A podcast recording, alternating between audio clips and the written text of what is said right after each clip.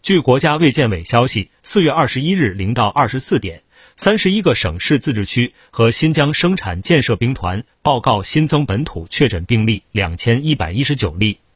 上海一千九百三十一例，吉林六十三例，黑龙江三十四例，江西三十三例，浙江十五例，青海十例，江苏七例，广东五例，山西三例，河南三例，湖南三例，海南三例，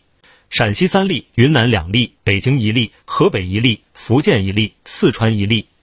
三十一个省市自治区和新疆生产建设兵团报告新增本土无症状感染者一万六千三百八十三例。上海一万五千六百九十八例，吉林两百四十四例，江苏一百二十四例，河北七十七例，黑龙江五十六例，浙江四十五例，江西三十三例，安徽二十八例，山东二十三例，